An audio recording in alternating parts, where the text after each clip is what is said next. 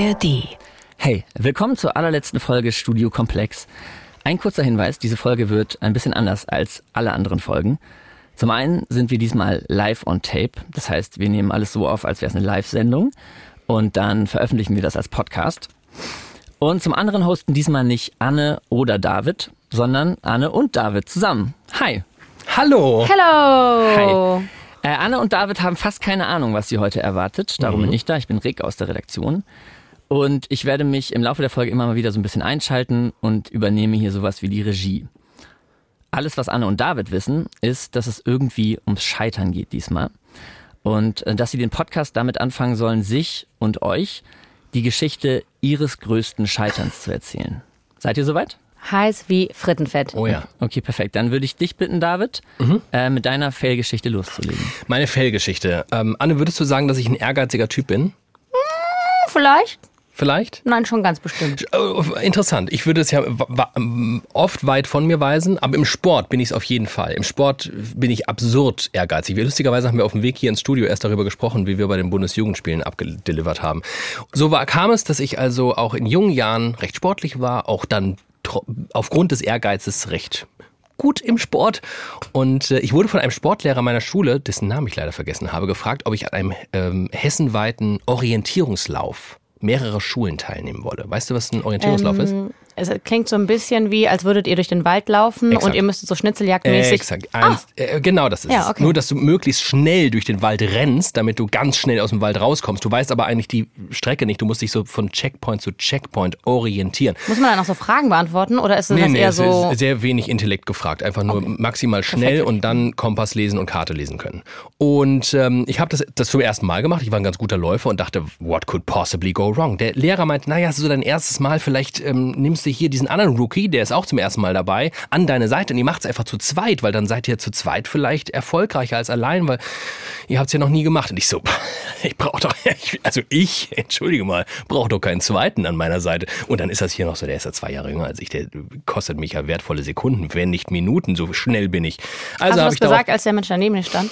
Ähm, vielleicht nicht so, aber ungefähr so. Ja, Mhm. Sympathisch, genau. ja. Mhm. ja. Und dann ähm, halt so, na gut, dann macht die es halt allein. Und dann bin ich mal allein los. Und was soll ich sagen? Ist, ich war gar nicht so gut im Orientierungslauf. Ich war sehr schlecht im Orientierungslauf. Ich war so schlecht, dass ich noch nicht mal den allerersten Checkpoint gefunden habe. Ich war so schlecht, dass ich gar nichts gefunden habe. Irgendwann hatte ich einen Blackout und lief so richtig wie in einem schlechten Film durch den Wald und wusste gar nicht mehr, wo ich bin. Bin auf irgendwann auf andere LäuferInnen getroffen, die mir dann geholfen haben, weil du musst wissen, du kannst nicht einfach Leuten hinterherlaufen. Alle haben andere Checkpoints in unterschiedlichen Reihenfolgen. Die haben mir dann geholfen, die haben Zeit von sich geopfert, um mir armen Mäuschen zu helfen. Und ich war gar kein armes Mäuschen. Ich war ein ar- arrogantes Schwein. Und ähm, naja, äh, long story short, ich kam als allerletzter an. Also sehr, sehr, also sehr, sehr, überhaupt? sehr spät. Also einfach irgendwie durch den Wald gelaufen. Ich habe es irgendwann geschafft. Irgendwann habe ich, hab ich wieder äh, Orientierung gehabt und Leute haben mir auch ehrlicherweise einfach geholfen. Und dann kam ich an, Stunden später. Der, der mir zur Seite gestellt wurde, war natürlich super schnell. Ähm, und ich kam an und der Lehrer hatte so ein paar aufmunternde Worte für mich, aber ich sah natürlich in seinen Augen, dass einfach purer Hass aus ihm rauskam, ob meines Versagens und auch meiner Art des Versagens, weil man muss natürlich sagen, es war ein große, großes Scheitern. Sportlich allemal, so schlecht habe ich noch nie bei einem Sportevent äh, performt und auch charakterlich so ein pubertärer Wichser, der dann da rumkommt und sagt, ich bin der Schnellste der Welt, ich brauche doch niemanden, der mir hilft und ja, das war traurig. Ja, es das hat mir, ist war mir eine, gute, Lehre. Ja, und es ist auch eine gute Geschichte. Es ist so eine Geschichte, an die andere hören und sich dann so dran freuen. Ja. Weil es aus so was abgrundtief Bösem Ja, herauskommt ja, und dann und dann die Moral der Geschichte kommt. Gerne, das habe ich gerne für euch getan. Richtig schön. Mhm. Ja. Hm? Soll ich das, ähm, soll ich einfach mich anschließen mit meiner kleinen Scheitergeschichte? Gerne. Okay, super. Ähm, auch in meiner Scheitergeschichte geht es um die, naja, oder um eine absolute Hybris, würde ich sagen. ich habe lange überlegt, ob ich nicht so eine Jobstory erzähle. Ne? Das ist ja das, was man normalerweise macht. Und ich Ja. dachte mir, ah, wie fucking lame wäre das jetzt. Deswegen erzähle ich dir eine Geschichte, äh, von der ich die Sorge habe, dass du sie vielleicht schon kennst, ähm, aber die Hörerinnenschaft auf Okay. jeden Fall noch nicht. Und zwar ähm, ist sie lustiger als eine Jobstory und sie hat trotzdem eine Moral, nämlich Follow your dreams. Das setzt sich schon voran. ähm, es trug sich zu im Herbst 2019, dass ich mit äh, meiner guten Freundin Verena und ähm, einem anderen Menschen, Ben, auf dem Bad Dürkheimer Wurstmarkt mich befand. Wer kennt ihn nicht? Kennst du ihn? Nein, natürlich nicht. Das ist das größte Weinfest Europas, habe ich mir sagen lassen. Okay. Wir sprechen hier nur noch in Superla äh, Superlativen bei dieser Story. Ähm, und da trug es sich zu, dass äh, ich, ich glaube, es war, ist auch mal schwer zu sagen bei so einem Weinfest. Ich glaube, es wurde ein Schlagersong gespielt. Mhm. Wir haben den gehört, wir haben uns geärgert und wir haben gedacht, dass wir das besser können. Natürlich. Ja. Ähm, ja, und dann haben wir so angefangen, ein bisschen drüber Witze zu machen, ne? Das Ganze so, wie man halt so Gags macht, ne? Da müsste man noch mal, wir können noch mal. Ballermann-Hit. Wäre das nicht was? So, und was äh, die buchstäbliche Schnapsidee war, das haben wir tatsächlich angefangen, in die Tat umzusagen. Wir haben eine WhatsApp-Gruppe gegründet. Ähm, Ihr namens, drei? Wir drei, Ja. namens Ballerinas, Ja. was wir sehr geistreich fanden Na natürlich. Ähm, und dann sind wir in die Planung eingestiegen. Ähm, wir waren wirklich, also, boah, so motiviert war ich selten in meinem Leben, auf jeden Fall nicht bei irgendwelchen Jobsachen. Und wir haben tatsächlich angefangen, Distributionskonzept zu schreiben. Wir haben uns überlegt, okay, wie genau wollen wir das machen? Äh, Ich kann auch mal in dieser WhatsApp-Gruppe ist wirklich viel los gewesen. Ich kann ja mal hier so, Verena war wirklich besonders begeisterungsfähig. Ich spiele mal was ab. sehe uns auch vielleicht doch einfach dann so ein großes Bierfass auch dabei haben, mit dem wir durch, ähm, durch die Menge surfen. Ja, das könnte ich mir einfach sehr gut vorstellen. Tatsächlich. Oder halt ein, ein Schlauchboot, mit dem wir durch die Menge surfen. Das geht viel mehr. Es geht um die Party. Es, das muss darf man nicht vergessen. Es geht um, um den Entertaining-Faktor. Ob das dann Vollplayback ist. Also ich meine, ich könnte mich, also nee, ich sehe mich zum Beispiel auch nicht an so einem Keyboard stehen irgendwo, irgendwo noch. Ne? Das und so weiter. Also wir haben wirklich, und das hört sich so ein bisschen nach Haha an, aber wir haben es wirklich ernst gemeint. Wir haben dann auch Lyrics geschrieben, die wirklich sehr, sehr gut sind. Ja. Also finde ich auch nach wie vor, dass es wirklich einfach sehr, sehr gute Lyrics sind für einen Ballermann-Song. Und ähm, wir brauchten dann Beats. Ne? Ja. Wir brauchten natürlich äh, Beats, da haben wir uns auch drum gekümmert. Ähm, Wo kriegt man Beats her? beim Beatmaster. Beim Beatmaster. Ich nenne ihn jetzt Okay. Beatmaster, ich habe Okay. seinen Namen vergessen. Und, schöne ist Grüße gehen raus an so. Beatmaster. Deswegen ist es auch eine Geschichte des Scheiterns. Wir haben diese Beats bekommen und das hat dazu geführt, dass wir diese 700 Euro einfach in den Sand gesetzt haben und nie wieder weitergemacht haben. Weil es so schlimm war? Es war so schlimm. Es war so schlimm. Und wir hätten uns um Alternativen äh, kümmern müssen und dann hätten wir uns auch treffen müssen und so. Und dann kam auch Corona, muss man dazu fairerweise sagen. Also, also so ganz, so ganz gescheitert sehe ich die Geschichte eigentlich noch nicht. Aber es hat mich wirklich schmerzlich getroffen, weil da drei Menschen waren, die wirklich hochmotiviert waren, die wirklich Bock darauf hatten. Und ja, es wäre ja auch viel mehr als eine gute Story gewesen. Wir wären auch, wir wären auch einfach sehr reich geworden, glaube ich. Es ist ja auch eine Version rausgekommen ähm, und jetzt können eigentlich alle, die das hören, vielleicht selber mal beurteilen, äh, wie reich man damit werden kann oder wie, wie reich ihr hättet damit werden können. Äh, ich würde vorschlagen, wir hören einfach mal die äh, Version, die es gibt. Das ist ein bisschen Platzhaltergesang drauf, nicht so perfekt ausproduziert, aber ich glaube, man äh, kriegt trotzdem einen guten Eindruck, wie das klingt.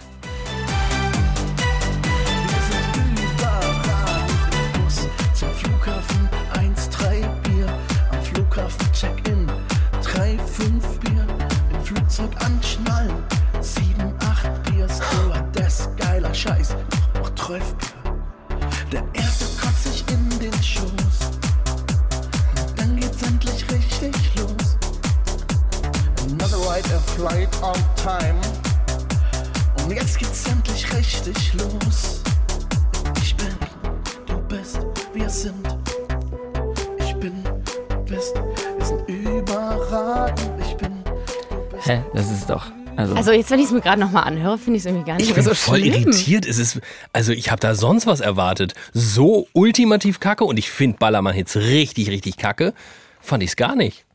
Ja, ich glaube, es war wahrscheinlich der Gesang. Wenn wir es selber einsingen würden, vielleicht wäre das gar nicht. Ich weiß ja, wie du singst. Ich äh, muss jetzt natürlich aber diplomatisch darauf reagieren. Also ja, Anne, das hätte natürlich ähm, auch bestimmt. Hallo, hallo, hallo. Also ehrlich gesagt, also ich finde, wenn das so eine bestimmte Stimmlage ist, dann Ja. ist es ehrlich gesagt gar nicht so schlecht bei mir. du, hätt, du also, hättest es ja auch nicht alleine gesungen wahrscheinlich, ne? Ja. sondern mit Verena zusammen. und Ben, ja, genau. Ja, Verena ist die, äh, die gerade in diesem Fass das surfen wollte, die wir gerade schon gehört haben. Äh, und wir haben mit Verena gesprochen. Und äh, die hat Folgendes gesagt zu eurem bzw. deinem Scheitern. Also Geil. wenn das das größte Scheitern ist, dann lief das Leben bisher bei ihr richtig, richtig gut. Ja. Das stimmt natürlich, dass es bei ihr richtig gut lief. Ja. Ich glaube aber auch, dass sie vielleicht, also ich weiß es nicht, also es tut mir fast ein bisschen leid für alle Leute da draußen, weil ich mir denke so, ey, wenn das das größte Scheitern war, was, was ist denn dann, was sollen denn andere denken? So von ihrem Leben an sich. Ja. Was soll ich von meinem Leben an bei mir denken? Also ich glaube und hoffe, dass es einfach so eins, zwei, fünf Fails in Annes Leben gibt, an die sie sich einfach nicht erinnern kann. Und deswegen denkt sie, dass das das Größte wäre. Aber vielleicht gibt es da doch noch was. Ich hoffe es zumindest, weil das ist irgendwie ein bisschen unfair verteilt sonst. Sie hat äh, recht, finde ich. Ähm, absolut. Sagt Wahre der, der Worte. gerade einen Orientierungslauf angeführt hat als größtes Scheitern. Weil das ungefähr eine richtig schlimme Niederlage war und ihr habt einfach ob des mega geilen Tracks, den ihr da produziert bekommen habt, gesagt, nee, es ist Corona ist jetzt auch anstrengend, den Song fertig zu machen. Ihr werdet vielleicht Millionärinnen. V- Vielleicht können wir uns ja darauf einigen, dass eure beiden großen Scheitergeschichten nicht so mega große Scheitergeschichten waren. Und ähm, dass das Scheitern hier bei euch beiden eher sowas war, wo man ja irgendwie hinterher drüber lachen kann. Ähm, können wir uns darauf einigen? Ja. oder? Ja, wir Ja, aber das Ding ist ja auch ganz ehrlich, also ich kann auch jetzt nicht hier direkt als Opener irgendwie so eine todtraurige Geschichte erzählen und dann hat keiner mehr Bock weiterzuhören. Richtig. Einer, das stimmt. Vielleicht kommt ja noch eine richtig krasse Scheiterngeschichte. Vielleicht. Es gibt nämlich ja auch ähm, ganz anderes Scheitern. Eigentlich ist ja Scheitern gar nicht cool. Ähm, wir tun immer so, als wäre Scheitern bloß die Pointe auf dem Weg nach oben. Wir romantisieren Scheitern irgendwie. Und ähm, ein bisschen erleben wir das ja auch mit dem Ende von Studio Komplex gerade. Alle sagen so, Kopf hoch, Mensch, also doch tolle Sachen gelernt und das nächste große Ding, das kommt bestimmt. Was fast gar nicht passiert ist, dass wir mal sagen, fuck, Studio Komplex hört auf, das ist nicht geil und keine Ahnung, ob es nochmal so geil wird. Ihr merkt schon, ne? das ist jetzt das Studio Komplexige Aber, ihr habt das wahrscheinlich schon geschaut. ähm, was wir wollen von euch in dieser Folge, was eure Aufgabe ist, suhlt euch im Gefühl der Scheißigkeit des Scheiterns. Eure Haltung ist, Scheitern ist Scheiße. Und diese Haltung gilt für euch durchzuhalten bei allem, was euch in dieser Folge begegnet. Okay. Ihr stellt euch, ich lese jetzt vor, als muss ich unbedingt vorlesen, diesen Satz will ich auf, auf, auf keinen Fall verschwenden. Ihr stellt euch dem zwangsoptimistischen Zeitgeist entgegen. Wenn euch jemand erzählen will, das Glas ist halb voll, sagt ihr, ja, aber mit Scheiße. Das ist eure Challenge für diese Folge. Soweit klar? Ähm, soweit klar. Gut, ich, das fällt mir, glaube ich, äh, ausnahmsweise gar nicht so schwer. Nee, immer wenn Fäkalien vorkommen. Oder es, es kamen sehr viele Auch. Fäkalien vor. Ja. Das- Ja, das stimmt. Okay, dann geht's jetzt los. Jetzt kommt das Soundlogo und ihr dürft euren Namen sagen. Ich bin David Alf Und ich bin Anne-Kathrin Eutin. und das ist Studio Komplex. Und das Erste, was euch jetzt erwartet, eure erste Bewährungsprobe sozusagen, ist ein Gespräch. Ähm, und zwar mit zwei Menschen, die, würde ich tippen, eher so Glas halb voll Jungs sind, ja? Die beiden stellen sich eben mal selbst vor. Einen wunderschönen guten Tag. Mein Name ist Patrick Wagner. Ich bin mit Ralf Kemmer zusammen seit 2014 der Veranstalter der Berliner Fuck Up Night. Das ist eine öffentliche Veranstaltung, bei der Businessleute über ihr Scheitern im Beruf sprechen. Ja, schön bei euch hier reinschalten zu dürfen. Schön, dass ihr da seid. Auf jeden Fall. Dankeschön. Ich habe eine Könnt leise ihr was Ahnung. anfangen mit Fuck Up Night? Wisst ihr überhaupt, um was es da geht? Ich könnte jetzt mal Glorious Scheitern äh, in dem Versuch, es zu erklären. Ähm, ich meine mich zu erinnern, dass das ähm, vom Konzept her ähnlich wie ein Poetry Slam ist. Also Menschen betreten eine Bühne, erzählen eine Geschichte, ähm, vornehmlich eine Geschichte des Scheiterns. Und sie erzählen aber nicht einfach nur eine Geschichte des Scheiterns, sondern sie erzählen immer dabei auch, was sie konstruktiv ähm, jetzt wollte ich fast sagen neoliberal, das streiche ich hier, ups, daraus gelernt haben, weswegen Scheitern natürlich eigentlich gar nicht so schlimm ist. Darum geht's, oder? Fast, also äh, schon sehr gut getroffen. Poetry Slam, insofern nicht ganz, weil die natürlich eine Story haben, die sie so vorbereiten und auch wissen, was sie erzählen wollen. Also ne, nicht so ganz ähm, Slam-mäßig in dem Sinne. Und ähm, es ist ein bisschen viel verlangt, dass sie auch schon immer wissen, was sie daraus gelernt haben. Wir sind eigentlich immer darauf aus, dass das Publikum daran mitarbeitet und auch so so aufschlüsselt, was sie da drin sehen oder was sie gelernt haben. Und manchmal eben auch dem Sprecherinnen reflektieren, was sie nicht gelernt haben und vielleicht dann erst verstehen manchmal. Die Idee der Veranstaltung kommt ja, rührt ja daher, es gibt ja diese TED und TEDx, ne, wo die geilsten Leute der Welt darüber erzählen, was für geile Companies sie gemacht haben, was alles gut gelaufen ist, was für ein tolles Team sie hatten, was für eine geile Exit-Strategie Strategie sie hatten und was für eine super Idee. Wenn jemand selber eine Firma gründet, hat er meistens keine genaue Idee, hat keine genaue Einschätzung des Marktes, hat kein super Team, hat keine fantastischen Partner und hat keine Finanzierung. Und solche Leute sitzen dann oft da bei uns, weil sie gemerkt haben, das bringt mir alles überhaupt nichts. Wenn ich Bill Gates zuhöre, bringt dir das gar nichts für dein Business. 0,0. Außer vielleicht Und- Inspiration. Nee, das bringt keine Inspiration, sondern das ist nur frustrierend, weil man nicht Bill Gates ist.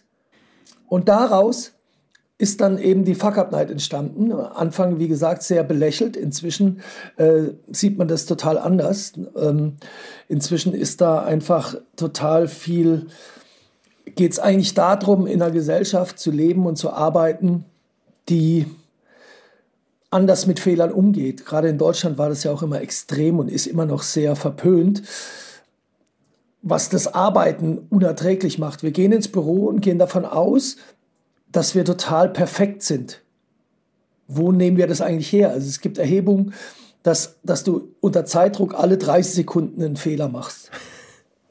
Äh, woran ich mich ein wenig stoße bei diesen Fuck-Up-Nights, ist immer eben dieses zwanghaft Konstruktive, was man aus dem Scheitern nee, extrahieren will. Aber du hast mich ja auch, äh, du, genau, du meinst ja, das muss gar nicht so sein. Ich könnte das muss also. Überhaupt nicht. Also wir zum Beispiel, wir sagen den Sprechern sogar, bitte keine Learning-Liste. weil. Okay, das ist sehr weil, sympathisch. Ja weil, und wir haben auch schon Leute, weil ganz oft ist es natürlich auch von großer Eitelkeit geprägt. Wir haben natürlich auch schon Leute mehr oder weniger von der Bühne geholt, als, als wir gemerkt haben, das ist eine reine Eigenpromotion-Veranstaltung. Äh, äh, die dann danach Beratung machen oder was auch immer. Ne? All das ist vollkommen irrelevant für uns, weil wir gespürt haben, dass jeder und jede Einzelne im Publikum extrem unterschiedliche Learnings daraus haben, die die Sprecherin überhaupt nicht vor sich sieht. Also jeder zieht was ganz anderes daraus.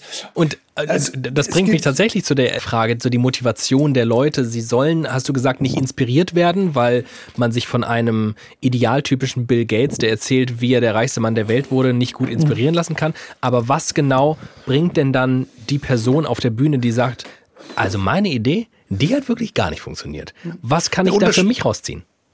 Unterschiedlich. Also das eine ist, es gibt Personen, die ein Sendebewusstsein haben und die Idee, das Thema an sich so groß und spannend finden, dass sie darüber sprechen wollen und auch durchaus sagen, davon können andere was lernen. Oh, ähm, ist das etwa ein Learning? ja, das kann passieren. Also das haben wir Aus durchaus. Ähm, äh, wir haben aber auch einfach Menschen, mit denen wir im Gespräch vorher indem wir übers Scheitern sprechen und was das ist, fest, oder die stellen für sich teilweise fest, oh, ich bin an einer Stelle gescheitert, die ich so vielleicht auch nie als Scheitern manifestiert hätte, aber jetzt, da ich das tue, ähm, hilft mir das weiter, das zu analysieren, damit umzugehen. Und ganz viele sehen dann eben auch, ähm, dass sie einen Weg gegangen sind, der interessant war, der ihnen auch Spaß gemacht hat, das aber jetzt vielleicht abgeschlossen ist, was Neues daraus resultierte, aber sie darüber berichten wollen und das auch erzählen wollen. Bei uns steht immer, so sehr da Business drüber steht, eigentlich der Mensch im Mittelpunkt. Also so, äh, wie geht's einem dabei? Wenn wir jetzt bei euch auftreten würden, ähm, was würden wir denn daraus mitnehmen dann? Also wie müssen wir uns das vorstellen? Was können wir von euch oder mit eurem, äh, mit eurem Programm vom Scheitern lernen, von unserem Scheitern? Ja, ich denke, so ein Punkt, an den wir jetzt gerade gekommen wären, ist ähm, die Sicht des Scheiterns ähm, so, so aufzuschlüsseln, dass man seine eigene Verantwortung da drin auch findet. Also was, äh, wofür ist man verantwortlich? Was hätte man anders machen können? Wo wäre so der eigene Einsatz gewesen, die Sache vielleicht in eine andere Richtung zu drehen? Ähm, ne? Also da gibt es ja manchmal so Abbiegungen, wo man sagt, ah, hm, da hätte ich eine andere Entscheidung treffen können. Das finden wir immer das Spannende und daraus zu lernen ist natürlich immer, wie kann ich denn agieren? Also so, ne? Wie, wie, sind denn meine Spielräume, wie kann ich selbst Entscheidungen treffen, Verantwortung übernehmen. Das ist was, wo ich jetzt sagen würde, lernen ist das so als erstes, nämlich äh, ja, so seine Möglichkeiten zu erkennen. Also es ist doch andere, lösungsorientiert eigentlich am Ende, sehr konstruktiv. Nicht unbedingt, nicht unbedingt. Das andere ist nämlich auch zu sehen, welche Lösungen eben nicht funktioniert haben und das anzuerkennen. Und das ist halt so ein Experimentieren. Weil wir gehen eben auch davon aus, es ist ja alles nicht planbar. Wir wissen ja gar nicht, wie unser Leben verläuft. Und ähm, wenn man da nicht ein bisschen offen bleibt im Sinne von, ich probiere Sachen aus, auch wenn ich damit scheitere oder wenn es nicht funktioniert, dann wird es ganz schön schwierig. Also es geht schon so auch in die Richtung, dass man eine Resilienz aufbauen kann, indem man weiß, äh, es geht immer wieder in irgendeine Richtung weiter. Ich kann Schritte machen, die vielleicht jetzt gerade nicht sichtbar sind wir haben Menschen auf der Bühne bei uns stehen, die wirklich äh, eine harte Zeit hinter sich haben mit Depressionen, allem drum und dran. Führt aber jetzt ad hoc bei mir nicht dazu, dass ich mir denke, oh, scheitern, gar nicht so schlimm. weißt du, wisst Nee. ihr, was ich meine? Ähm, Absolut. Scheitern und darauf, das soll es auch nie sein. aber ich dachte, es Scheitern ging euch ist- darum, dass wir eine Gesellschaft. Nee, nee. Scheitern, Scheitern ist total schlimm. Das, wir sagen auch nie, das ist nie leicht. Keiner steht da. Nur, nur, es hilft nicht, was die Gesellschaft tut, ist ja das Scheitern unter den Teppich zu kehren. Es hilft, es unterm Teppich wächst der Mist. Der wächst. In dem Moment, wenn du darüber sprichst, bist du in der Lage, darauf zu reagieren. Wenn du es nur nach hinten packst, kannst du, er, erlahmst du. Das, das haben fast alle Sprecher mit uns geteilt, diese Informationen. Fast alle. Wie würdet ihr euch einen gesellschaftlichen Umgang mit dem Scheitern wünschen? Wenn es nach euch ginge und wenn die Fuck-Up-Night eigentlich bestenfalls gar nicht mehr nötig wäre. Ja, Das wäre, da müssen wir ganz früh ansetzen. Also schaut euch unser Bildungssystem an. Ne? Fehler, Sanktionierung. also Ja. wir einfach von Anfang an lernen, äh, dass wir keine Fehler machen dürfen, Fehler nicht aufgearbeitet werden. Weiß nicht, was bei euch war. Aber Bestraft werden für. Fehler. Du wirst bestraft, genau. Du wirst Ja. bestraft. Ähm, du versuchst immer Fehler zu vermeiden. Ähm, also allein, allein das von Anfang an äh, über die Erziehung und Bildung schon mal loszuwerden, würde enorm helfen. Äh, dann hinten so etwas wie weniger Angst, mehr Mut, mehr Innovation ähm, zu entwickeln. Und das, das wäre etwas, was äh, absolut wünschenswert wäre eigentlich. Okay, dann ähm, konstruktiv, wie ich natürlich mit diesem Scheitern jetzt hier doch irgendwie umgehen will, weil irgendwie scheint es mir, kommt man gar nicht umhin, äh, pitche ich jetzt einfach direkt eine Startup-Idee bei euch. Wie wäre es denn, wenn ihr äh, LinkedIn abschafft oder ins Umgekehrte dreht? Das wäre vielleicht schon ein erster, das wäre vielleicht schon ein ganz wichtiger Das Punkt. stimmt. LinkedIn ist wirklich die Antithese zur Fuck-Up-Night. Ja, vielleicht müsst ihr euch dessen mal als nächstes Projekt annehmen. Das wäre jetzt mein, das wäre mein äh, super konstruktiver Vorschlag zum Abschluss unseres Gesprächs. Absolut. so. Vielen Dank euch beiden. ja, Ja. gerne. Wenn ihr mal sprechen wollt bei uns, ihr seid gerne willkommen. Mega Dann könnt ihr geil. irgendwie Vielen Kontakte Dank. aus, äh, austauschen. Ich, ich hätte richtig Lust. Dankeschön. Bis dahin. Ciao. Ciao. I hurt myself today to see if I still feel. I focus on the pain, the only thing that's real. The needle tears a hole the old familiar sting. Try to kill it all away, but I remember everything. Okay, ähm, äh, ich habe ehrlich gesagt ein bisschen was anderes erwartet, eher so Elon Muskige Einpeitscher, die das Scheitern so komplett verklären. Aber das war ja gar nicht so. Nee, das war gar nicht so. Wie ging es euch denn? Also ähm, gut, wir wussten natürlich auch nicht so ganz genau, wohin dieses Gespräch uns führt. Aber ähm, interessanterweise ähm, kennen David und ich das ja auch ein bisschen aus anderen Gesprächen bei Studio Komplex, dass äh, die Thesen, die man mal erwartet hat von den GesprächspartnerInnen, ähm, sich dann doch irgendwie unseren annähern irgendwann. Das ist so ein bisschen passiert, ne? Das stimmt. Unsere äh, theoretische Dramaturgie kann auch scheitern, wenn wir dann auf die Realität der GesprächspartnerInnen treffen. Und die sagen, ja, nee, sind in Wahrheit doch irgendwie ein bisschen differenzierter. Und natürlich waren wir jetzt so ein bisschen zwiegespalten, weil irgendwie macht's schon auch ein bisschen Sinn, aber wir haben ja einen Job hier zu tun, der heißt, wir sollen uns im Scheitern suhlen und darin, dass es wirklich einfach nur, um in der Fäkalsprache zu bleiben, absolut scheiße ist. Aber ähm, ich meine, hattet ihr das Gefühl, dass es bei diesen Fuck-Up-Nights trotzdem irgendwie um so eine positive Grundhaltung Voll. geht? Voll, na klar. Also am Ende ne, sagt er ja auch, dass wir irgendwie in eine Gesellschaft kommen soll, die von früh auf äh, sich ans Scheitern gewöhnt und nicht nur nach Erfolgen strebt und nicht nur auf Sicherheit geht.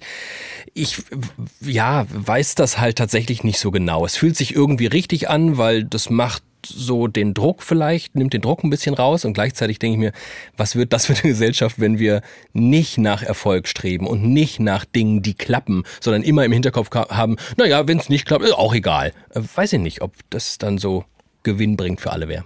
Ja, ich glaube, es geht ja eher ein bisschen darum, Fehlerkultur irgendwie nicht so schmerzhaft zu machen. Aber für mich bleibt trotzdem noch so ein bisschen bestehen, naja, man sollte halt nicht scheitern. Und man kann sich natürlich so einen, so einen muckeligen kleinen Kokon darum spinnen, ja, der verhüllt, dass die eigentliche Wahrheit natürlich bleibt, dass Scheitern nicht geil ist und dass man es besser auch vermeidet im Leben. Okay. Ich würde sagen, wir machen weiter ähm, mit einem nächsten Gast. Ihr wisst ja, ich sitze heute im NDR-Studio in Hannover. Ähm, aber was ihr nicht, nicht wisst, äh, ich sitze hier nicht alleine. Ach was. Neben mir sitzt jemand, der eine Menge Erfahrung mit Scheitern gemacht hat. Und zwar mit Scheitern als ein persönliches Schicksal. Also es ist ein Scheitern, bei dem da weniger die Perspektive ist, dieses Scheitern als Learning zu nutzen, ähm, weil es in unserer Gesellschaft für diese Art von Scheitern eigentlich kaum Perspektiven gibt. Ähm, bevor es losgeht, noch ein Hinweis. Ähm, wir haben abgemacht, dass ihr ihn, den Gesprächspartner, der mir hier gerade gegenüber sitzt, alles fragen dürft, was ihr wollt. Ähm, wie er gescheitert ist, wie es dazu kam, wie es ihm damit geht und so weiter. Und wenn er dann auf eine Frage nicht antworten möchte, dann sagt er das einfach okay. Ja. Super. Okay, dann ähm, stell dich doch bitte kurz vor. Und äh, wer bist du? Woran bist du gescheitert? Hi, ich bin Raudi. Ich bin daran gescheitert, dass ich jetzt obdachlos bin und also an meiner Ehe bin ich gescheitert und jobmäßig auch äh, infolge von dem und ja, bin halt jetzt obdachlos. Hi, Raudi. Ich sage erstmal Hi, ich bin Anne. Ich weiß nicht, ob du das äh, mitbekommen hast. Ja. Ähm, danke, dass du bei uns bist. Ja. Und danke, dass du deine Geschichte mit uns teilst. Na klar. Ich fange mal an, Raudi. Ähm, äh, wann hat das erste Scheitern begonnen? Was meinst du? Was hat das Ganze so ins Rollen gebracht? Ja, also ich habe 2004, äh, 2009 geheiratet und später, also so nach einem halben Jahr ungefähr, hat sich herausgestellt, dass äh, meine Frau eine starke Psychose hat und da ist halt vieles dran kaputt gegangen. Also die Beziehung ist dran kaputt gegangen, meine Wohnung ist dadurch auch äh, verloren gegangen und der Job auch. Ich hatte auch einen guten Job, ich hatte eine gute Wohnung und so weiter und das ist quasi alles daran kaputt gegangen. Wie meinst du das genau mit Psychose? Also warum habt ihr dann die Wohnung verloren? Ja, also ähm, meine Frau hat dann irgendwie die Nachbarn belästigt und und mich äh, auch versucht irgendwie körperlich zu schädigen und ich war auch im Krankenhaus deswegen und meinen Job auch zu schädigen. Also sie ist dann irgendwie auch zu meiner Arbeit gefahren und hat da irgendwie rumgesponnen und dadurch bin ich halt da rausgeflogen und im Endeffekt auch irgendwann wurde die Wohnung auch gekündigt deswegen, ne? Du bist aber bei deiner Frau geblieben erstmal für längere Zeit, so hört sich das an. Ja, also es hat eine längere Zeit gedauert, bis wir dann äh, geschieden waren. Also sieben Jahre waren wir insgesamt verheiratet. Und ich habe es halt immer ich habe es halt so gesehen, dass es ja bei ihr eine Krankheit ist und so weiter. Und im Prinzip kann sie ja dafür nichts und habe halt dann lange noch daran festgehalten. Ne? Und alles versucht, das irgendwie noch wieder gerade zu biegen. Inwiefern würdest du sagen, dass du dann gescheitert bist? Das klingt so bis hierhin so, als sei eigentlich vielleicht auch deine Frau gescheitert. Natürlich auch mm, ohne, ohne ihr Zutun, weil sie eine Krankheit hatte. Aber woran bist du jetzt gescheitert? Vielleicht bin ich daran, also ich sehe das so, dass ich vielleicht nicht rechtzeitig genug abgesprungen bin von der ganzen Geschichte und zu lange dran festgehalten habe. Wie lang genau? Ja, diese, diese sieben Jahre ungefähr, Okay. bis wir dann geschieden waren und da war aber halt der Job schon weg, die Wohnung weg, alles und äh, ja. Warum hast du ähm, so lange daran festgehalten? Also hast du irgendwie gedacht, du kannst ihr helfen oder? Ja, nicht nur ich oder ich kann ihr vielleicht also Unterstützung dabei geben, dass ihr geholfen wird und vielleicht habe ich auch gedacht, dass es besser wird oder dass es irgendeine Heilungschance gibt, aber ist ja im Endeffekt nicht so gekommen. Und wie stand so um euer Umfeld, Freunde, Familie? Gab es das von vornherein oder war das schon immer eher wenig oder haben die sich abgewendet? Die haben sich abgewendet. Also Freunde auf jeden Fall, Familie auch. Also im Prinzip standen wir dann alleine da am Ende. Ne? Hatte deine Frau denn professionelle Hilfe? Teilweise ja. Also sie war dann auch äh, jedes Jahr irgendwie, dass sie mal in, in einem geschlossenen Krankenhaus war und sowas. Aber immer wenn sie da halt rausgekommen ist, dann ist das Spielchen wieder von vorne angefangen. Also es war dann eine Zeit lang gut und ist dann aber stark immer wieder abgefallen. Ne? Und äh, ich versuche zu verstehen, wie, wie war euer Leben denn vorher? Also ihr habt 2009 geheiratet, du kanntest sie aber schon vorher. Gab es da irgendeine Form von Kipppunkt? Würdest du sagen, du hattest dein Leben vorher komplett gut im Griff oder hat sich das schon angebahnt? Nee, angebahnt hatte ich da nichts. Also ich hatte eigentlich einen ganz guten Job äh, und, und hatte auch eine ganz gute Wohnung und einen kleinen Garten und sowas. Und also, nee, da war alles in Ordnung noch. Und dann habe ich sie halt kennengelernt durch eine Bekannte. Es war die Cousine von einer Bekannten und es hat mir auch keiner vorher gesagt, äh, was mit ihr los ist und so weiter. Ich weiß nicht, vielleicht hätten, hätten, hätte die Familie von ihr mich auch warnen müssen oder, oder aufklären vorher, aber Wie lange Ja. kanntet ihr euch vor der Hochzeit? nicht lange, also drei Monate. Oh wow. Ja, also ich, ich, äh, das ist auch, ähm, ich weiß nicht, ich hatte vorher auch die Meinung, ich will eigentlich nicht heiraten, das läuft eigentlich auch alleine ganz gut, aber irgendwie hat sie mich dann vom Gegenteil überzeugt. Weißt du, wie es ihr heute geht?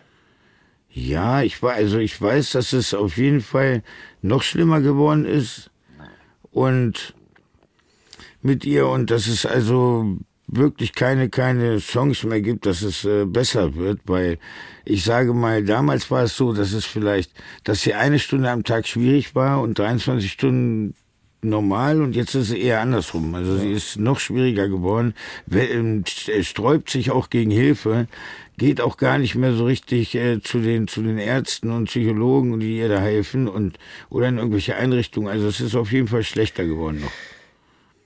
Wie geht's dir? Wie lebst du? Wo lebst du?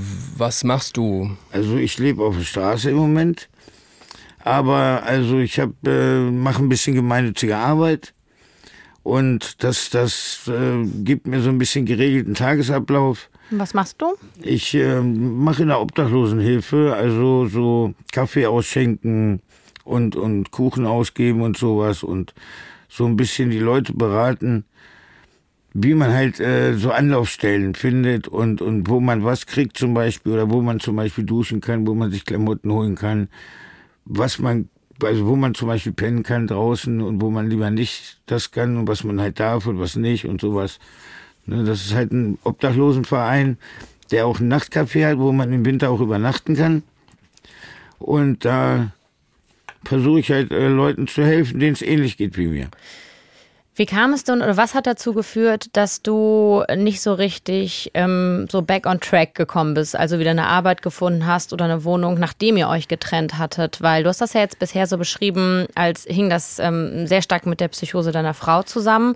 Äh, dann habt ihr euch ja irgendwann getrennt. Ähm, aber trotzdem lebst du noch auf der Straße. Womit hängt das zusammen, Ja, meinst ich weiß du? nicht, vielleicht hatte ich, ähm, also eine, eine Weile danach hatte ich auf jeden Fall bestimmt auch äh, keinen Antrieb erstmal dafür und ähm, ja, dann waren halt auch so Umstände wie Corona hat natürlich vieles erschwert oder auch Flüchtlinge oder Kriegsflüchtlinge hier, die, die eher, eher in Wohnung gesteckt werden als manche andere Leute. Es gibt ja so, so Einrichtungen auch, wo man pennen kann, aber das ist äh, nicht unbedingt was für mich.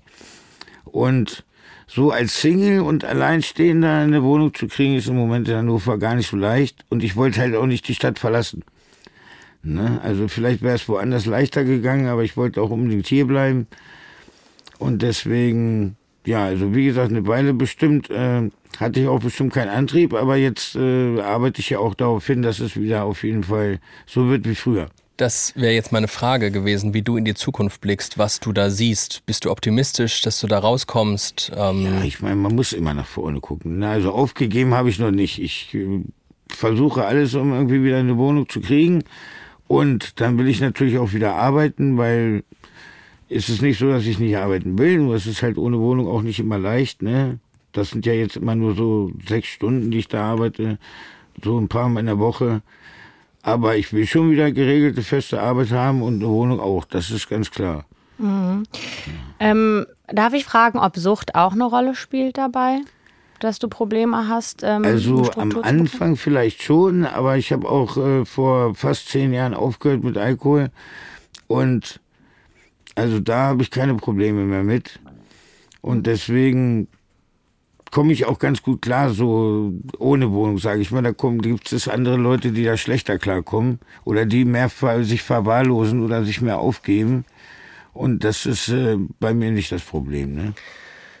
Ähm, hast du unsere Scheitern-Geschichten am Anfang dieser Folge gehört? Ja. du merkst, dass. Ähm, ja, das ist hat schon so ein krasser Unterschied. Das Genau, schon, ja. das hat so ein bisschen, ähm, ja, bisschen oder sehr krasse qualitative Unterschiede. Das Und ich schon, ähm, frag mich, was wir geteilt haben, sind so Geschichten, ja, da, da ist man irgendwie mal kurz gescheitert und das war irgendwie vielleicht nicht so ein ganz dolles Gefühl, aber hey, was du beschreibst, auch über diese vielen Jahre, die das jetzt so andauernd, ist ja viel fundamentaler, viel größer. Ähm, und du sagst aber gleichzeitig, dass du immer nach vorne schaust, dass du optimistisch bist, dass du da rauskommen willst, dass du auch guter Dinge bist, da rauszukommen. Das heißt, du hast aber nicht das Gefühl, als Person gescheitert zu sein. Teilweise schon zwischenzeitlich, aber da ich ja jetzt den Willen habe, wieder nach vorne zu kommen und so weiter, finde ich, dass das äh, vorbei ist. Ich bin vielleicht eine Zeit lang als Person gescheitert, aber jetzt gucke ich auf jeden Fall nach vorne und sieh zu, dass es wieder besser wird. Vielleicht als letzte Frage, was ist denn dann deine Haltung zum Scheitern? Ja, wie gesagt, man kann scheitern, aber man muss halt da auch wieder rauskommen und man muss nach vorne gucken und egal wie, einfach den Spieß wieder umdrehen. So sehe ich das. Danke dir. Vielen, vielen Dank, dass du ähm, das mit uns geteilt hast und dir die Zeit genommen hast. Und ähm, wir wünschen dir alles Gute. Ja, danke, danke, gerne. Auf jeden Fall. Auf dass du den Spieß umdrehst. Mach's gut. Ja, danke, ihr auch.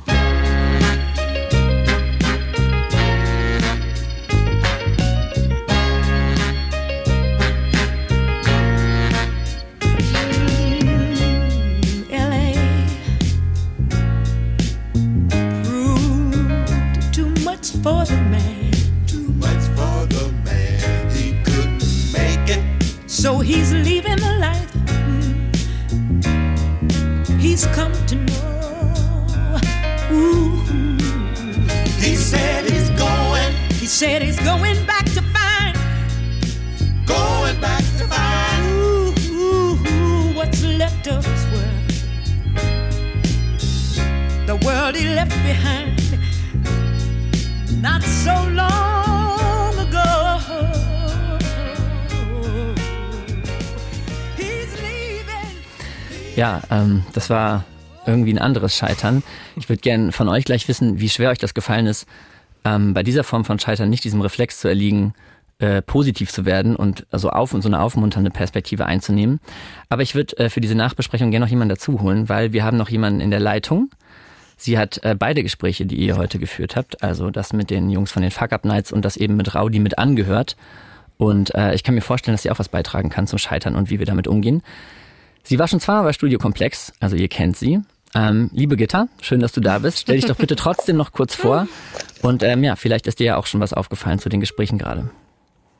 Hallo, ja, ich bin, ich bin Gitta Jakob, ich bin psychologische Psychotherapeutin und schreibe viele Fachbücher zum Thema, wie kann man mit dem Leben gut umgehen im Großen und Ganzen und freue mich, dass ich wieder dabei bin. Und ähm, fand es ja äh, ähm, sehr spannend, so diese Geschichten von Scheitern und auch deshalb, weil das ja immer wieder in Psychotherapien auch ein Thema ist, wo Leute hinwollen, ähm, was sie was ihnen fehlt, was sie erreichen wollen. Und da, da herrscht gerade schon immer sehr auch so die Haltung, ich mache irgendwas und dann ist wieder alles ganz toll und mir geht's ganz klasse, oft auch so bezogen auf Psychotherapeuten, jetzt tu irgendwas in der Psychotherapie, damit, ähm, damit alles gut ist und ich mich trotz Scheitern nicht schlecht fühle so. Und da fand ich den Beitrag von Raudi schon ähm, ein sehr krasses und spannendes Beispiel dafür, dass das manchmal ein bisschen einseitige Sichtweise ist. Voll. Und hallo von meiner Seite auch, Gitta. Wie schön, dass du wieder da Hallo. bist. Ja, doch immer gerne. Hallo und auch, dass ich nochmal das Vergnügen mit dir habe. Die zwei Male waren in äh, Annes Wochen, nehme ich an. Wir zwei jedenfalls reden zum ersten Mal. Wie schön. Ähm, ja, mir schwebt das im Kopf rum, was, was Rick gerade meinte. Ne? Rick, sollen wir schon darüber reden, wie, wie sehr wir uns zurückhalten mussten Raudi auf die Schulter zu klopfen und zu sagen, wird schon? Ja, sehr gerne. Alter, gar nicht, ehrlich gesagt. Gar nicht. Ich hatte, ich, ich weiß gar nicht, ich, ähm, ich weiß gar nicht, wie ich dem mit Optimismus begegnen soll, obwohl ich weiß, dass es angebracht ist, obwohl ich weiß, dass es auch nicht aussichtslos sein muss, seine Situation. Und trotzdem ist sie so krass und trotzdem habe ich mich auch ehrlicherweise natürlich krass geschämt. So dieser ganze Rahmen, der das ist, das Scheitern eines Podcast-Formats, das Scheitern bei einem Orientierungslauf, das Scheitern bei einem Ballermann-Hit und dann kommt so eine Story. Ähm, ich fühlte mich überhaupt nicht in die Lage versetzt, ihm irgendwas nahezubringen, was in Richtung halt meinen Kopf hoch, sondern ich habe größtes Verständnis, ich hätte größtes Verständnis dafür, wenn er viel destruktiver mit seinem Leben umgehen würde, als das tut. Ähm, mich rührt das total, wenn er sagt, dass er sich irgendwie ehrenamtlich engagiert in der Obdachlosenhilfe. What the fuck? Das machen viele Leute nicht. Also die allermeisten Leute machen das nicht, die objektiv weniger gescheitert sind als er. Und das ist, ähm, finde ich, einfach nur crazy. Total. Also ich habe da ganz ähnliche Gefühle und irgendwie hat sich für mich schon so ein bisschen die Erkenntnis herauskristallisiert, dass diese Haltung von Scheitern ist scheiße und Scheitern muss auch einfach scheiße sein dürfen. Ich, ich glaube, das ist eine sehr privilegierte Sichtweise einfach nur. Also irgendwie habe ich auch den Eindruck, dass man, wenn man in so einer Situation ist wie Raudi, dass man, dass man diesen Optimismus, also das, das, das ist das Mindeste, was du Dass haben der musst. existenziell halt ist. Ja. Den, den, wenn du den Und- nicht hast, ist halt. Exakt. Weil dann, was machst du? Also dann kannst du ja auch gleich alles Und lassen. gleichzeitig, wie abgefuckt wäre es, wenn wir uns hinstellen und sagen, hey, aber guck mal, Scheitern muss nicht nur scheiße sein. Sondern es ist auch, ich glaube wirklich, man kann auch sagen, es ist richtig scheiße für ihn gelaufen. Also richtig, richtig scheiße. Naja, trotzdem hat er ja diesen Twist, der bei den Fuck-Up-Nights dann ja irgendwie ja sich auch so herauskristallisiert hat, ne? Dieses, Mhm. dass er versucht, das Positive daran zu sehen. Ähm, und, und da denke ich mir auch so, ja, okay, Na- vielleicht macht es auch Sinn, das, ne? Naja, das, das ist die eine Sichtweise, das Positive daran sehen. Ich, das fand ich jetzt nicht. Ich meine, er gibt halt nicht auf und er sagt, muss, muss ja weitergehen. Aber das Positive daran sehen wäre sowas wie zu sagen, War auch irgendwie gut. Das hat mir ge- gezeigt, ich habe was jetzt was ganz Wichtiges gelernt oder so. Und das ist ja das, was, äh, was wir häufig mit diesem Scheitern als Chance verbinden. Und das tut er nicht. Und das würde man auch echt unangemessen finden, das von ihm zu verlangen. Genau. Ja, gut, das stimmt. Wie ist das Zumal, wenn denn? man sich vorstellt, dass womöglich die ganze Familie wusste, was da auf den zukommt und keiner hat ihn gewarnt und dann ah, Ja, total. geht dann neben dem Bach runter. Ja. Wie ist das denn bei deinen Patientinnen und Patientengitter eigentlich? Also hat da auch diese toxische Positivität, wenn man so will, eher Einzug gehalten, tendenziell? Ich, ja, ich, ich glaube, dass das ein gesellschaftlicher Trend ist, so dieses, ähm, wir haben alle so viele Optionen und, und wir können theoretisch das Beste aus unserem Leben machen. Wir müssen uns optimieren. Das ist weggegangen vom, äh, so ein bisschen von dem Arbeitserfolg haben, ja, aber hin zu Work-Life-Balance und so weiter. Aber das muss ja auch optimiert werden. Also jeder muss äh, jederzeit ein total cooles, tolles Leben vorweisen. Und das ist natürlich ein Anspruch, dem, dem viele überhaupt nicht gerecht werden können, der aber sicher durch Social Media und so weiter extrem nochmal gepusht wird. Und es gibt auch bestimmte Patientengruppen, gerade zum Beispiel äh, sehr junge Frauen oder jugendliche Mädchen oder so, die dem wirklich ähm, haltlos, haltlos ausgeliefert sind. Und wa- was wir halt in der Therapie sehen, sind sozusagen die Gruppe von Leuten, die irgendwie unzufrieden sind und dann kommen und irgendwie erwarten, dass jetzt Therapie das wäre, was, ähm, was irgendwie zum Glück führt. Und das ist oftmals nicht leicht und ich schaffe es auch nicht immer, die Botschaft zu, zu vermitteln, auch zu sagen, such is life. Ja, life ist mal gut, mal schlecht. Therapie kann dir in bestimmten Dingen helfen, zum Beispiel wenn du solche Symptome hast, dass, du, dass du nicht mehr gut leben kannst. Aber es ist äh, vermessen zu erwarten, dass man äh, dass, dass man nie Scheitern erlebt und dass man alles erreicht, was man möchte und dass man mit dem, äh, was man erreicht, äh, immer rundum zufrieden sein kann. Ich denke, das war nie so und das wird auch nie so sein, aber dass der Anspruch da ist, das scheint mir schon auch sowas, äh, so ein Trend zu sein. Und wenn wir anerkennen, dass das ein gesellschaftlicher Trend ist, dass es ähm, so generell keinen richtig, vielleicht gesunden Umgang mit Scheitern gibt, einen äh, wahrscheinlich ungesunden Umgang mit Erfolgsdruck. Was rätst du denn dann aber den Individuen, die sich doch von diesem systemischen Druck dann eigentlich gar nicht befreien können? Also ich frage mich, eigentlich müsste man ja die Wurzel woanders suchen ähm, für das Übel, das sich dann niederschlägt in den einzelnen Leuten. Wie kann man sich überhaupt als Einzelner dann von diesem Druck mm, befreien? Ich, ich finde, wichtig ist radikal zu akzeptieren, dass das einfach nicht geht, ja, dass das Leben das Leben ist und dass ähm, unglückliche Dinge dazugehören, ob man es jetzt Scheitern nennt oder Krankheit oder Enttäuschung oder äh, Betrug oder was auch immer. Und ja, so, so, such is life ist sicherlich Mhm. eine, einer der, der äh, zentralen Sätze in dem Zusammenhang. Und man darf auch nicht erwarten, dass wenn man da dann dazu irgendeine Achtsamkeitstechnik gemacht hat, dass man dann damit rundum zufrieden ist die ganze Zeit.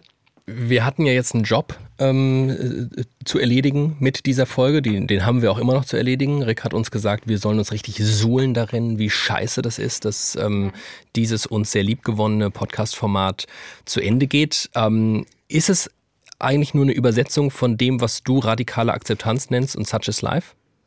Ist es genau das? Ist das, tut das gut? Ist das gesund, was wir jetzt hier machen? Äh, zu sagen, ja, ist scheiße und nichts daran ist cool und wir machen auch keine Learningslisten, sondern es ist einfach Genau, richtig und dann scheiße. solltet ihr aber absolut, absolut. Und dann könnt ihr euch irgendwie ein, zwei Abende ordentlich betrinken und dann solltet ihr aber auch damit durch sein. Oh, danke. Das Weil das ist, das ist ja auch wichtig, ja, dass, dass, ihr, dass ihr jetzt nicht als Opfer des Schicksals äh, jetzt die nächsten zwei Jahre jammernd rumlauft, sondern Ja. und dann auch sagt, okay, Haken hinter, warum auch immer. Gut, ich würde mal sagen, es ist nach 12 Uhr. Richtig. David, wir können eigentlich jetzt auch runter in die HR-interne Kneipe. Ke- Kein Bier vor zwölf. Das, ähm, ähm, das war, glaube ich, genau das, was wir gebraucht haben, glaube ich, in dieser allerletzten Gin Folge. Tonic. Das war schon immer ein Service-Podcast. Ähm, Gitta, vielen, vielen Dank. Gerne, gerne. Good luck. Wir sehen uns wieder im nächsten Podcast-Format, nehme ich mal Auf an. jeden Fall. Ja. Und äh, jetzt, jetzt gebt euch mal schön die Kante. Danke sehr. Dann mach's gut. Ihr auch. Ciao, Ciao. ciao. Ciao. Okay, ähm, ich würde mir jetzt auch die Kante geben. Ähm, ich würde euch jetzt alleine lassen Oh. für den Schluss dieser Folge. Da seid ihr ganz auf euch allein gestellt. Ähm, ja, ich sag ciao und äh, ich gehe davon aus, dass wir uns wirklich irgendwann bald nochmal die Kante geben.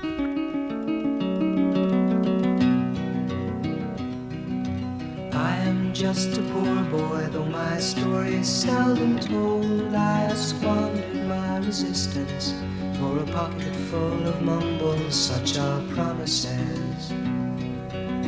All lies and jest, still a man hears what he wants to hear and disregards the rest.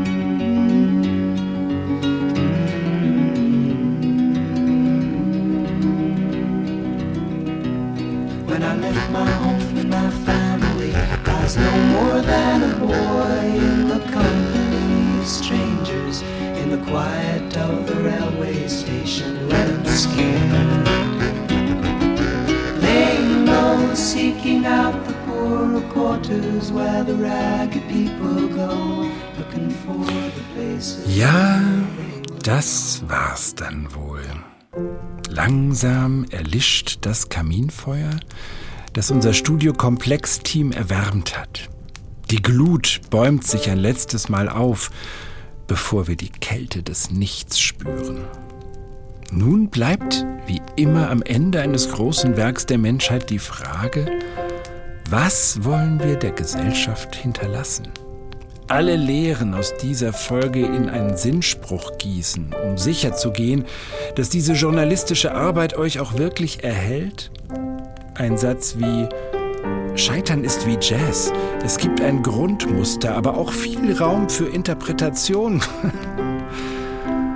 aber solch herabschauende Lehren haben wir 77 Folgen lang vermieden. Dann fangen wir damit auch nicht in den letzten Sekunden an.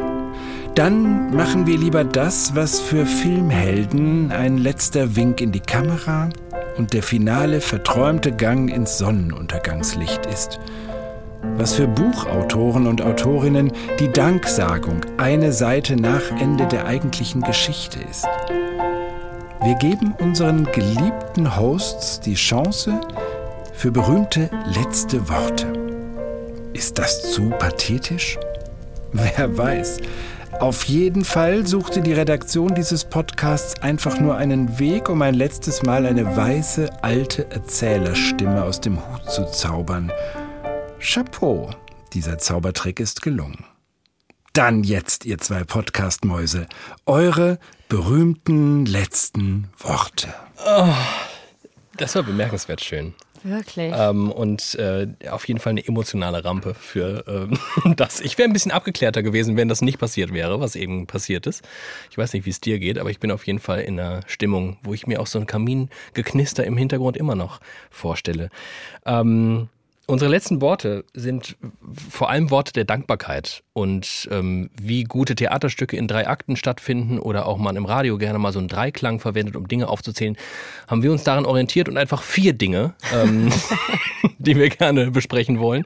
Vier Kapitel, in denen wir Danke sagen wollen. Und das erste Kapitel heißt Studio Komplex. Ähm, das war ein Format, das einfach unfassbar gut war und auch unfassbar gut zu uns. Und ein Format, das es geschafft hat, uns die Möglichkeit zu geben, uns wirklich in diesen erstmal verrückt wirkenden Thesen zu ergehen und nach jeder Folge auf jeden Fall klüger zu sein, als wir es vorher waren. Ja. Ähm, dazu kommt, dass das in einer Art und Weise passiert ist, die ich vorher so zumindest auf dem deutschen Podcastmarkt tatsächlich noch nie gehört habe und äh, in einer Kreativität, in der ich bisher nicht arbeiten durfte, äh, ob das jetzt erzählerisch oder moderativ war. Ich durfte so moderieren, wie ich wollte. Das, ich durfte komplett ich selber sein. Das ist äh, auch nicht selbstverständlich.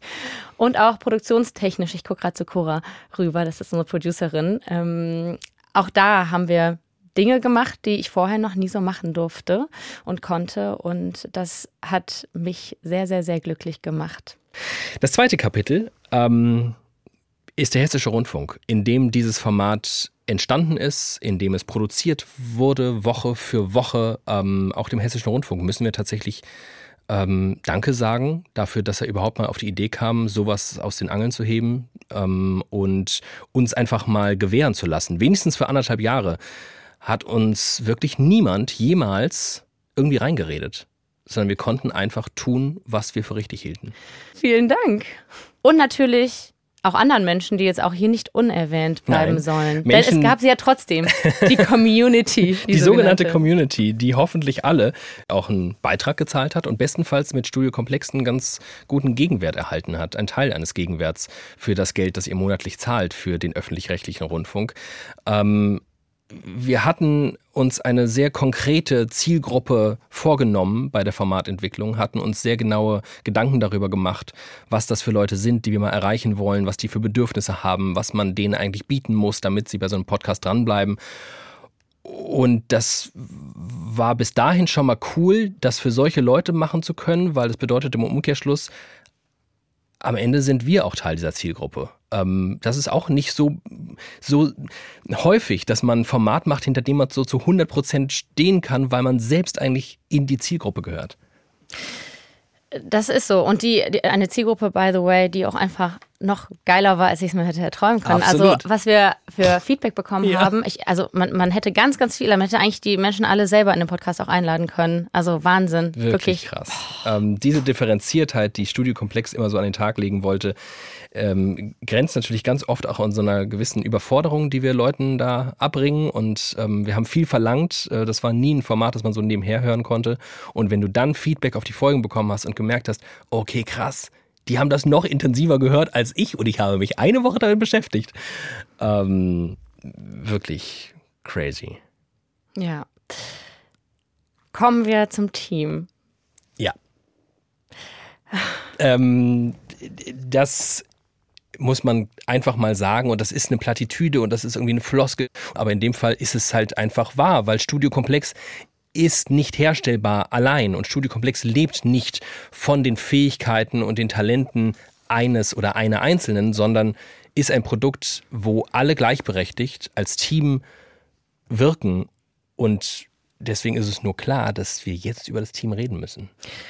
Genau, das war nicht tatsächlich nicht irgendein Team. Und auch das klingt natürlich ein bisschen abgedroschen, aber es ist tatsächlich so, dass äh, es klang eben an, Studiokomplex war ein sehr arbeitsintensives Produkt, lasst es mich so sagen. Und das wäre nicht gegangen mit einem Team, was wirklich zu 1000 Prozent hinter diesem Produkt steht, was eine Motiv- Motivation hatte und eine Identifikation auch mit dem Produkt, was glaube ich auch super wichtig ist. Ich glaube, die hätten, die hätten ihre Niere verkauft für Studiokomplex, wenn es notwendig gewesen wäre. Ja, und ähm, auch, auch die Teamkonstellation, was das für Leute waren, was wir für Menschen in diesem Team hatten. Du hast mit Glück mal ein Genie dabei. Und wir hatten einfach mehrere. Wir hatten auch wirkliche Freaks. Äh, Leute mit absoluter Inselbegabung, Leute, die auch in vielerlei Hinsicht vielleicht, also die, denen würdest du gewisse Aufgaben jetzt nicht geben, aber dafür sind sie in anderen 50.000 Mal besser als alle anderen jemals. Und auch dafür, Alter, dass ihr bereit wart, euch an dieses Produkt zu koppeln und nicht an irgendwas anderes, was vielleicht ein bisschen aussichtsreicher gewesen wäre, was vielleicht mehr Geld gebracht hätte. Ähm, vielen Dank. Ja, einfach danke. Das, muss, das möchte ich ja auch einfach nochmal sagen, auch wenn das jetzt hier eine kleine Nabelschau ist, aber die musste wirklich sein, weil äh, ich glaube, das ist das, worum wir, wir beide hier jetzt am Ende vielleicht auch am meisten trauern. Ja. Also scheiß auf Studiokomplex. War ein gutes Format, aber ähm, dieses Team zu verlieren, ähm, das, das ist, glaube ich, wirklich so ein bisschen das Schlimmste. Ich bin Ja. wirklich jeden Montag, ähm, jeden Tag eigentlich gerne ins Büro gekommen oder habe gerne die Teamschalte betreten. Äh, einfach wegen der Leute, die da Ja. saßen und die so Bock darauf hatten, das zu einer geilen Nummer zu machen. Wenn jetzt irgendein Programmverantwortlicher gerade zuhört in der ARD, wir würden es vielleicht auch bei Privaten machen und ihr habt richtig viel Geld über und ihr würdet gern so ein 15-köpfiges, richtig, richtig gutes Team im neuen Podcast setzen. Also wir wären, glaube ich, alle am Start.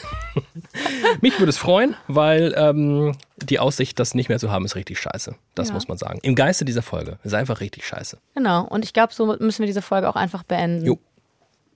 Äh, in Scheitern ist Sinne, scheiße, das Team verlieren ist scheiße. Wir gehen jetzt saufen, ne? Ja, Geil. hat Gitter gesagt. Das Hat ist sie eine gesagt. Und die wird's ärztliche ja wissen. Anahnung und eine psychotherapeutische. Gibt's das auf Rezept? Ich hätte gerne Gin Tonic. Kann ich das von der Kasse irgendwie bezahlen kriegen? So, äh, jetzt kommt Musik oder so, ne? Tschüss. Bestimmt.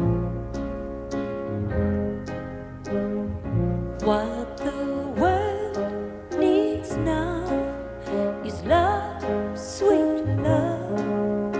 It's the only thing that world needs now is love, sweet love. No, not just for some, but for everyone. Lord, we don't need another mountain. There are mountains and hillsides enough to climb. There are oceans and rivers enough to cross, enough to last till the end of time. What the world needs now is love, sweet love. It's the only thing that there's just too little of. What the world needs